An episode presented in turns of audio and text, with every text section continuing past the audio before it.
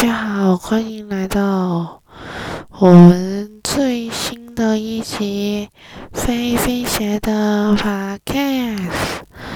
那今天呢，我想跟大家聊聊苍兰哥这个 YouTube。那他通常拍一些医学影片，每个人都会知道的。那这个。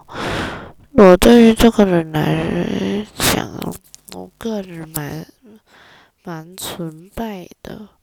我不能说我很对他很差还是怎样，总而之，我就是蛮崇拜他的一些知识上的解析跟缩图，我觉得需要改善一下啦。我觉得改善的点就是，就是有时候我会觉得看上去会有点问题，这样子，就是会有点感觉莫名其妙的，就是很奇怪，就是一些莫名其妙，为什么会有一个东西，它就很很多东西，然后就不明白他在讲什么。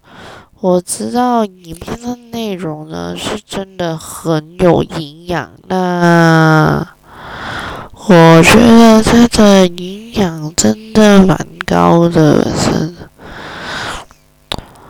那除了这一点呢，我觉得我喜欢我喜欢苍兰哥啦，我喜欢追雪啦。我觉得追雪的书读做的好，然后。它的内容也蛮丰富，不过现在是因为小孩子还是怎样，他现在最近没有在更新。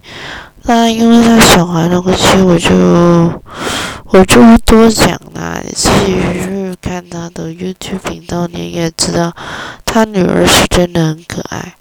然后他女儿是真的很可爱，我自己觉得我真的好想。当苍兰哥的小助手，那为什么我想当苍兰哥的小助手呢？因为苍兰哥，苍兰哥最近好像在缺人，就是缺人帮他去处理蛮多的事情。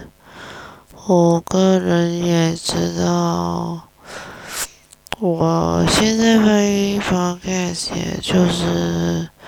乱讲一通就是了。